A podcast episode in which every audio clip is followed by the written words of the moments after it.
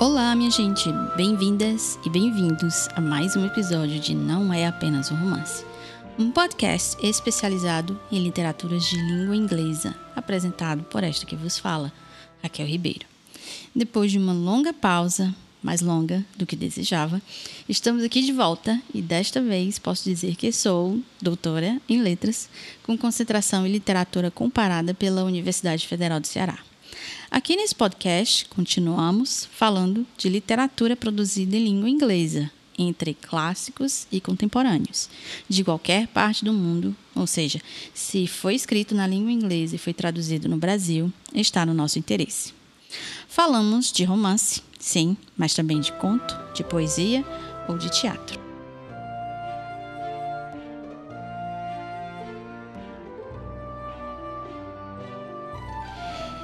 Nesse episódio de retorno, vamos falar de Maya Angelou, autora de uma extensa obra poética marcada por ativismo e musicalidade. Dr. Angelou, ou Doutora Angelou, como era chamada, teve uma vida no mínimo surpreendente. Além de ter sido uma das maiores influências pelos direitos civis de negros e das mulheres, ela teve uma carreira artística e acadêmica incomparáveis. Seu nome de nascimento era Margaret Ann Johnson. Adotou o sobrenome Angelou depois de ter casado com Tosh Angelus. E Maya era um apelido que o irmão Bailey lhe deu. Ela já foi condutora de bonde em São Francisco aos 16 anos, estudou dança e teatro e iniciou uma carreira artística nos palcos, onde cantava e dançava. Fez turnê pela Europa, gravou álbuns e seu engajamento político ganhou destaque nos anos de 1960. Ela morou no Cairo e em Acre, na África, onde trabalhou como jornalista e professora, atuando ativamente em movimentos de independência de países africanos. Ela se aproximou de Malcolm X e de Martin Luther King. E a pedido de Malcolm X, ela retornou aos Estados Unidos para ajudar a construir a Organization of Afro-American Unity. Então, o comprometimento de Angelou com a luta antirracista e pelos direitos das mulheres, ela ficou registrada na sua obra é, como um todo.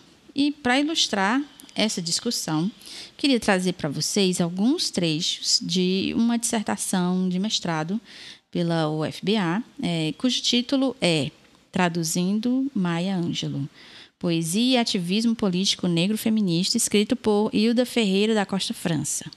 Então, nesse trecho, a autora dá destaque ao envolvimento de artistas nos movimentos pelos direitos nos pelos direitos civis nos Estados Unidos, neles incluindo Maya Angelou. Abre aspas. Os anos posteriores à morte de Malcolm X foram seguidos de muitos protestos, uma vez que os afro-americanos ainda não tinham conseguido a garantia de todos os seus direitos, o direito ao voto, a revolução política, na medida em que diferentes artistas apoiavam os movimentos civis, fez com que músicos, poetas, atores, dançarinos e escritores aumentassem a mobilização contra a segregação que viviam.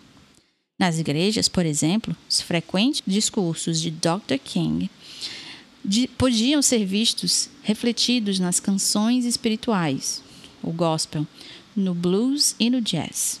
Nessa atmosfera, inclusive, as cantoras Billie Holiday e Nina Simone alcançaram seu auge, por um lado, e por outro, sua decadência. O escritor James Baldwin, a partir de seus textos, assumiu papéis de cunho conciliador nas mídias e os atores e atrizes Rube D. O.C. Davis e James Earl Jones desbravavam os palcos norte-americanos, problematizando questões raciais. Fecha aspas. Então, a autora dessa dissertação, a Fran Hilda França, ainda menciona como Ângelo se aproximou de ações de Martin Luther King depois dela ter ouvido um de seus discursos no início dos anos 60 no Harlem. E para contribuir, ela resolve criar um espetáculo Cabaret for Freedom, cujo valor foi revertido para a Southern Christian Leadership Conference, a SCLC. Angelou contribuiria ainda em eventos marchas posteriores, mas antes disso, em 4 de abril de 1968, Martin Luther King foi assassinado e ela se afastou por um tempo dos movimentos. É? Aqui, só mais um trecho da dissertação de França para a gente é, ter ideia desse envolvimento dela. Abre aspas. A morte de Malcolm X e Dr. King foi algo muito significativo para Maya Angelou, por causa da importância dos dois para a luta dos afro-americanos e da estreita relação que eles tinham com ela. O ativismo dos três, para além de ser político, pode ser considerado poético, pois juntos eles compartilhavam e restabeleciam laços afetivos, culturais, identitários de precedentes históricos. Fecha aspas. Agora, para a gente ver a força da poesia, né, do engajamento político na poesia de Maya Angelou, eu queria é, trazer aqui para vocês o poema, o mais conhecido, provavelmente, o mais conhecido poema dela, Ainda Assim Eu Me Levanto. You may write me down in history. You may write me down in history. With your bitter, twisted lies. With your bitter, twisted lies. You may trod me. You may trod me. In the very dirt. Ainda assim eu me levanto. Você pode me marcar na história com suas mentiras amargas e distorcidas. Você pode me esmagar na própria terra, mas ainda assim, como a poeira, eu vou me levantar. Meu atrevimento te perturba? O que é que te entristece? É que eu ando como se tivesse poços de petróleo bombeando na minha sala de estar. Assim como as luas e como os sóis, com a certeza das marés, assim como a esperança brotando, ainda assim eu vou me levantar. Você queria me ver destroçada? Com a cabeça curvada e os olhos baixos? Ombros caindo como lágrimas, enfraquecidos pelos meus gritos de comoção? Minha altivez te ofende? Só porque rio como se tivesse minas de ouro cavadas no meu quintal. Você pode me fuzilar com suas palavras, você pode me cortar com seus olhos, você pode me matar com seu ódio, mas ainda, como ar, eu vou me levantar. Minha sensualidade te perturba? Te surpreende que eu dance como se tivesse diamantes entre as minhas coxas? Saindo das cabanas da vergonha da história, eu me levanto. De um passado enraizado na dor, eu me levanto. Sou um oceano negro, vasto e pulsante, crescendo e jorrando, eu carrego a maré. Abandonando as noites de terror e medo, eu me levanto. Para um amanhecer maravilhosamente claro, eu me levanto. Trazendo as dádivas que os meus ancestrais me deram. Eu sou o sonho e a esperança dos escravos. Eu me levanto. Eu me levanto. Eu me levanto. All right.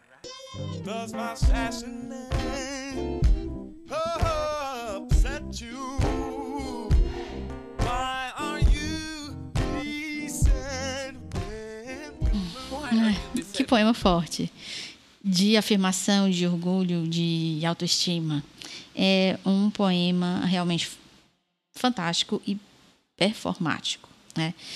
Tem um artigo que eu também queria, trouxe aqui uns trechos para a gente ver um pouco.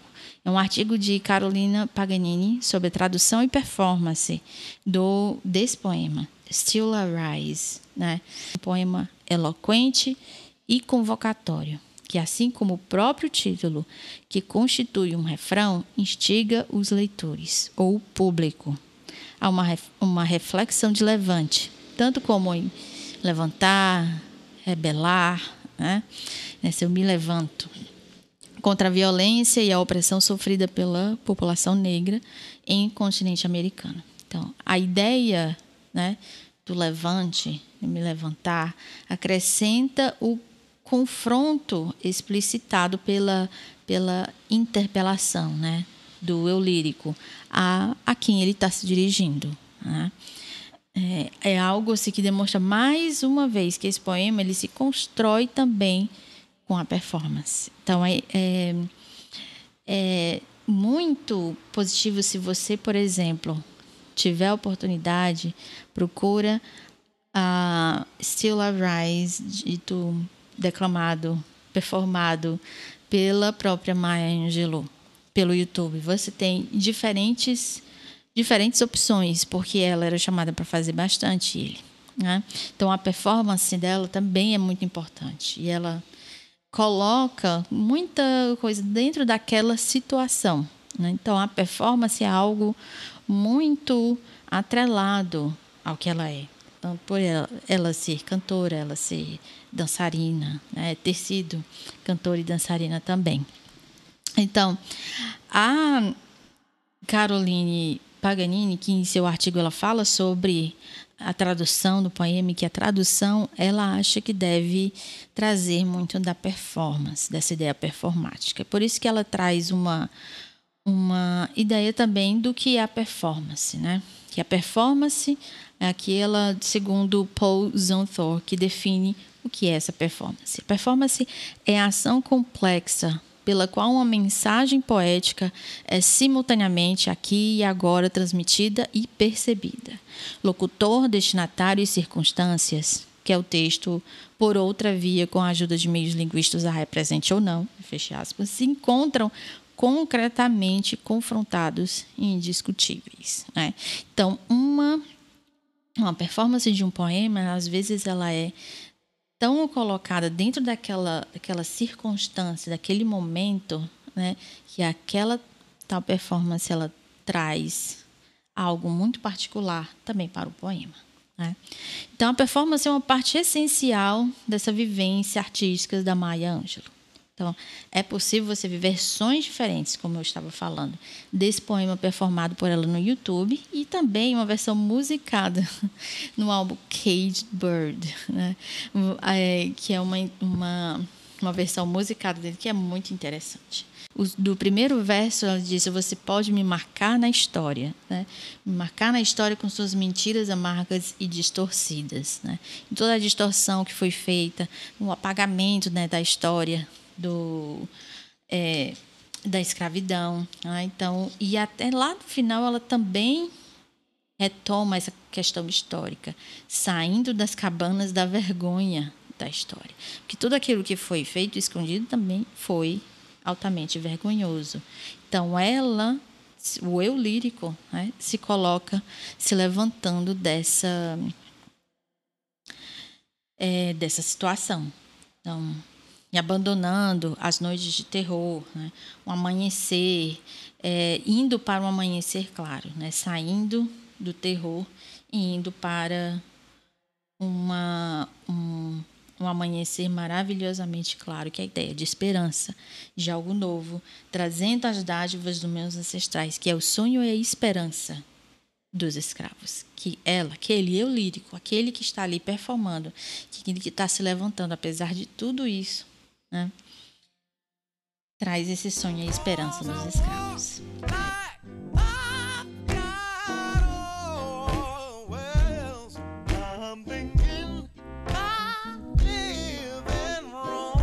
Just like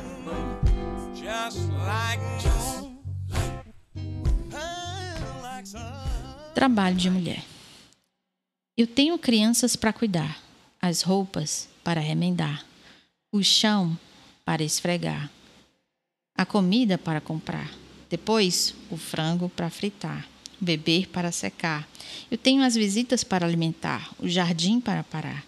Eu tenho camisetas para passar, o bebê para vestir, a cana para cortar. Eu tenho que limpar essa cabana, depois cuidar dos doentes e colher o algodão. Brilhe sobre mim, luz do sol, chova sobre mim, chuva, Caiam suavemente gotas de orvalho e refresquem minha testa novamente. Tempestade, me sopre daqui. Com seus ventos violentos, me deixe flutuar através do céu, até que eu possa descansar novamente. Caiam gentilmente flocos de neve, me cubram de beijos brancos e gelados e me deixem descansar esta noite. sol, chuva, céu turvo, montanha, oceanos, folhas e pedras, luz das estrelas, brilho da lua, vocês são tudo que posso chamar de meu. With the certainty, just like hope, springing high. Então, trabalho de mulher nossa, ele foi publicado pela primeira vez numa coleção de 1978, em, que veio também And Still I Rise. Né? Ainda assim eu me levanto. E o eu lírico, ele supostamente uma mulher negra fala sobre todo o trabalho que ela tem que fazer. Tudo, desde cozinhar, limpar, cuidar das crianças, até colher o algodão e cortar a cana de açúcar. Então, essa referência né, se trata tanto aos deveres domésticos quanto à história da escravidão. Ele sugere que há muito, muito tempo que se espera que as mulheres negras dediquem seu tempo e energia às outras pessoas, aos outros, sem receber nada para si mesmas. Né. Então, esse é o peso do trabalho doméstico não remunerado. Né? Então, essa questão me lembrou muito um dos trechos mais marcantes para mim do livro da Zora Neale Hurston, que é Their Eyes Watching God, que eu li em inglês, mas tem uma edição em português da editora Record, né, com o título Seus Olhos Viam, Viam Deus.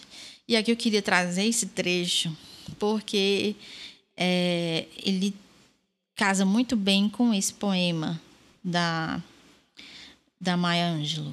E, assim, como eu li em inglês, eu não tenho a versão traduzida, mas eu trago aqui uma tradução minha. ok, então, abre aspas. Querida, o homem branco é o governante de tudo, pelo que eu sei. Talvez em algum lugar distante no oceano, onde o homem negro está no poder, mas não sabemos nada além do que vemos. Então, o homem branco joga a carga no chão e diz para o homem negro pegar. Ele pega porque precisa mas não carrega. Ele entrega para a mulher. A mulher negra é a maior mula do mundo, pelo que eu sei. Tenho rezado para que seja diferente com você. Senhor, Senhor, Senhor. Né? Então, essa é uma fala em que a avó da protagonista, né, de Em Seus Olhos Viam Deus, queria que a neta não passasse por todo, toda a vida de trabalho é que ela passou.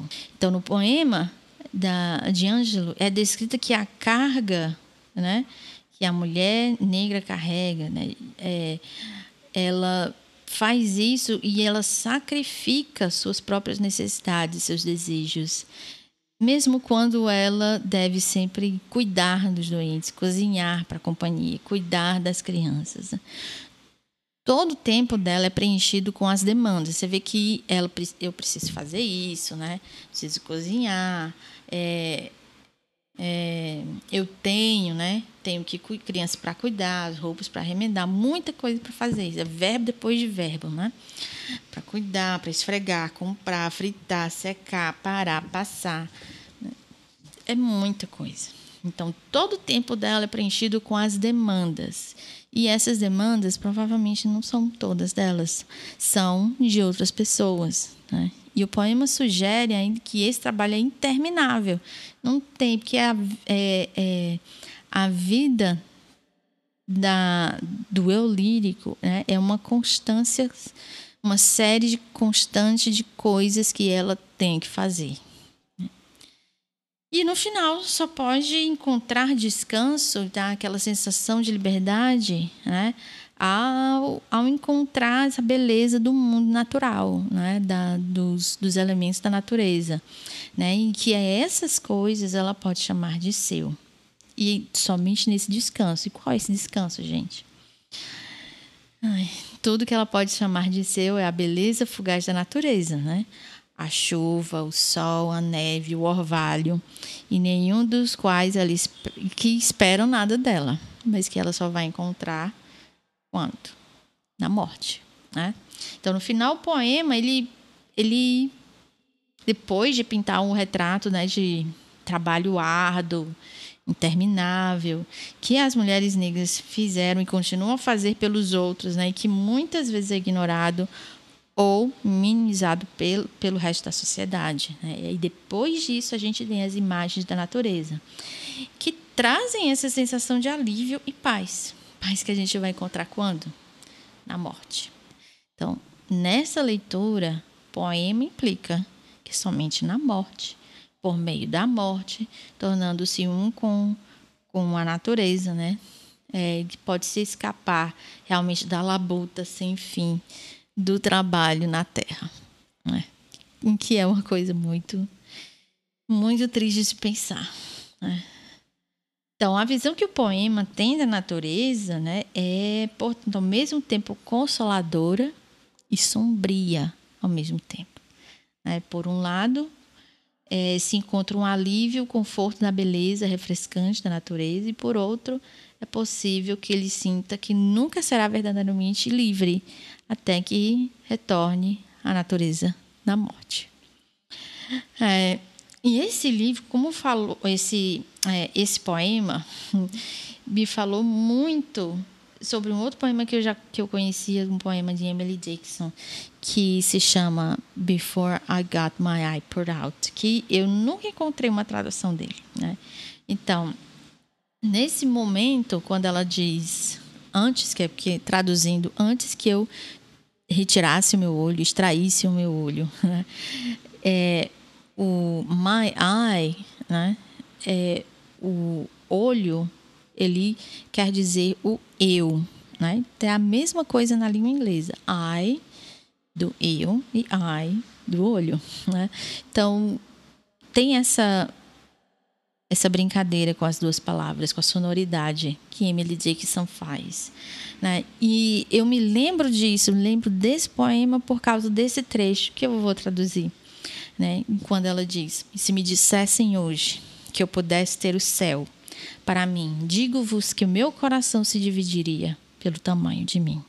Os prados, meus, as montanhas, minhas todas as florestas, estrelas incansáveis, tanto quanto meio-dia que pudesse aguentar entre meus olhos finitos. É, então, somente nesse trecho, por, por esse trecho aqui, eu sempre, eu, ao ler o, o, o poema Trabalho de Mulher, de Maya Angelou, me levou diretamente para esse poema de Dickinson, que Maya Angelou, se eu não me engano, era uma leitora, uma, uma dos, dos das autoras que das poetas que ela mais admirava era Emily Dickinson. Então, estou aqui jogando, fazendo uma referência entre dois poemas né, de duas autoras incríveis, né, que com textos completamente diferentes também. Que Emily Dickinson, uma mulher branca, reclusa dentro de casa, imaginar-se dona dos elementos naturais. Né? Então, é assim, mais ou menos, me faz lembrar, assim como no poema de Angelou, no poema de Dixon, o lírico se imagina dono desses elementos da natureza, dos prados, as montanhas, as florestas, as estrelas, todos os elementos que dão ideia de imensidão, de algo vasto. No poema de Dickinson, imaginamos o eu lírico feminino, né? E isso, um eu lírico, uma mulher, se constatar dona, né? dona de prados, das montanhas, das florestas, é algo radical para a época. Então, na realidade, né, de Jackson, uma mulher branca reclusa a sua residência. Né? Então, da mesma forma, é, a ideia de uma mulher negra se tornar dona disso, mas a, a questão sombria de que ela só vai ser dona disso, um descanso final. Né? Did you want to see me broken? Did you want to see me broken? Bow head and lowered eyes. Shoulders falling down like teardrops. Waking by my soul. By my soulful cry. Pássaro engaiolado. Um pássaro livre salta nas costas do vento e flutua com a corrente até onde ela acaba, e mergulha suas asas nos raios alaranjados do sol, e ousa tomar conta do céu. Mas um pássaro que observa tudo de sua gaiola apertada raramente consegue ver através de suas barras de raiva. Suas asas estão cortadas e suas patas estão amarradas. Então ele abre sua garganta e canta. O pássaro engaiolado canta, como treinado amedrontado, sobre coisas desconhecidas, mas ainda desejadas. E sua melodia é ouvida nas montanhas distantes, pois o pássaro engaiolado canta por liberdade. Pássaro livre pensa em outras brisas e nos ventos leves que brotam através dos sussurros das árvores e nos vermes gordos que esperam por ele sobre o gramado. E ele nomeia o céu sua propriedade. Mas o pássaro engaiolado se encontra no túmulo dos sonhos. Sua sombra berra em um grito de pesadelo. Suas asas estão cortadas e seus pés estão amarrados. Então ele abre sua garganta e canta. Pássaro engaiolado canta, com treinado amedrontado, sobre coisas desconhecidas, mas desejadas. E sua melodia é ouvida nas montanhas distantes, pois o pássaro engaiolado canta por liberdade. Don't take it off. Don't take it off.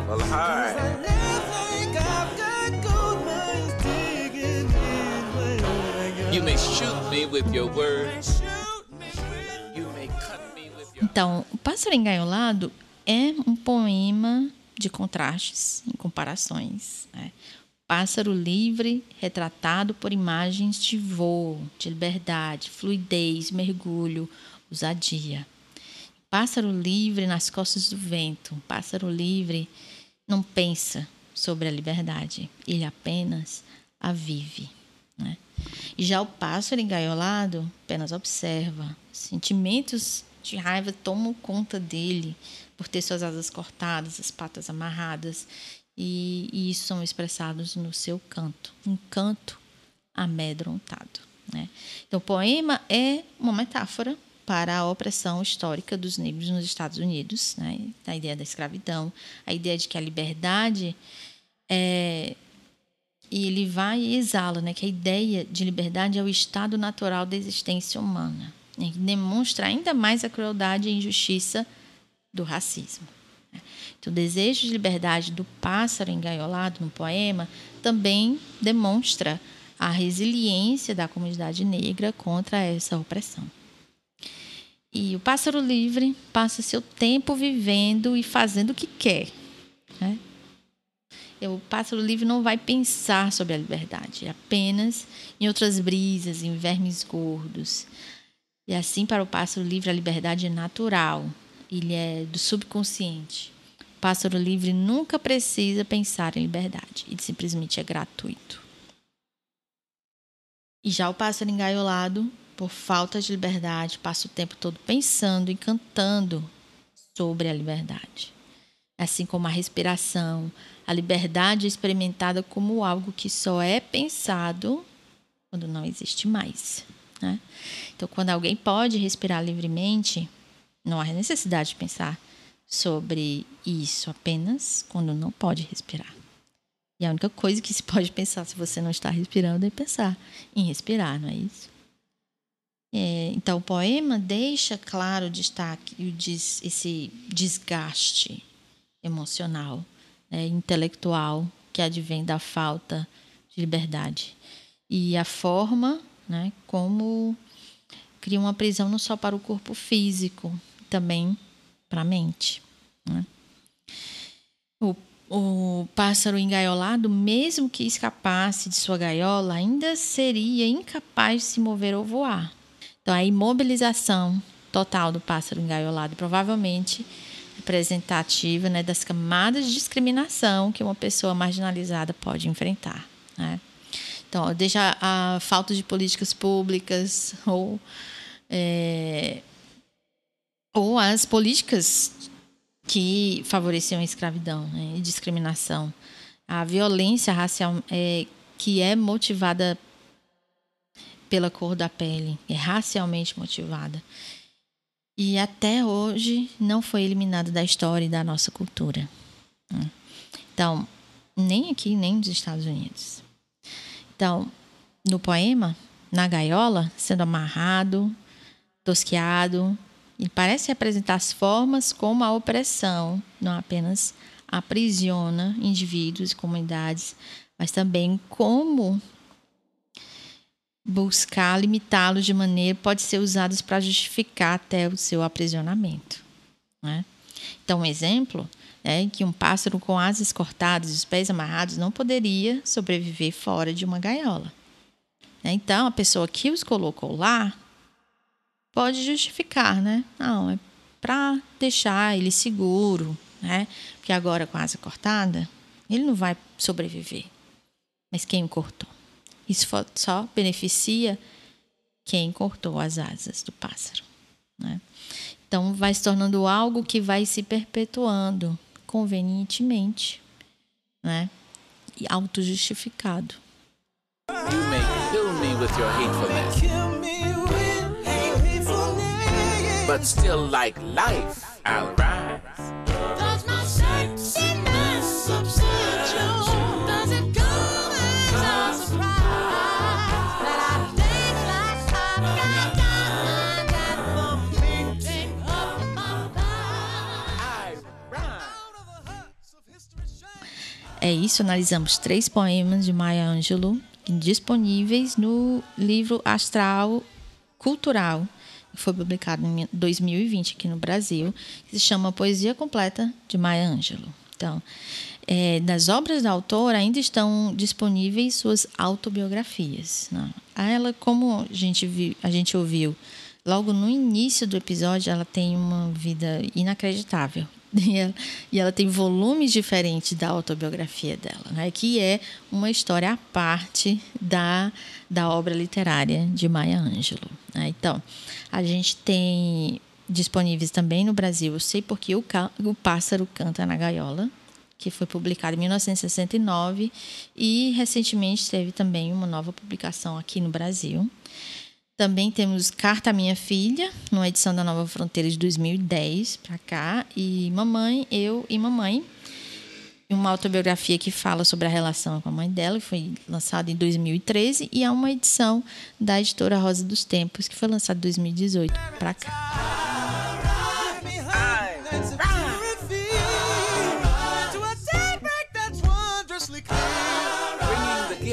That my ancestors gave. I am the hope and the dream of the slave.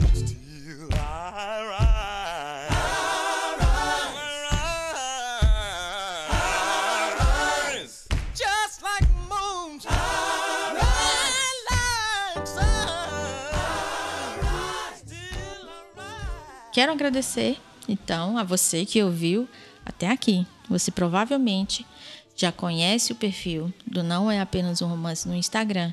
Se não conhece, é o arroba Não É Apenas um Romance. Segue a gente lá. Manda uma mensagem no direct, dá sua opinião sobre o que você ouviu, curte e compartilha nossos posts e nossos episódios se você gosta da proposta.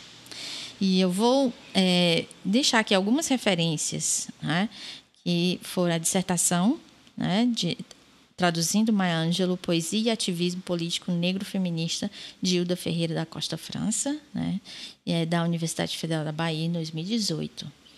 É, o artigo de Ana Caroline Paganini, de tradução de poesia e performance Still Live Rise, de Maya Angelou, da revista Ilha do Desterro, 2019. Links na descrição. E um, uma, um artigo também do El País Brasil, Maya Angelou, Uma Vida Completa, de Alberto Lopes, 4 de abril de 2018.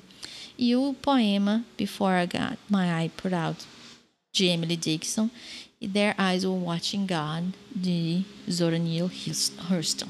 Ah, então, essas foram as obras e referências que eu cito aqui nesse episódio. E, gente, um abraço. Muito obrigada.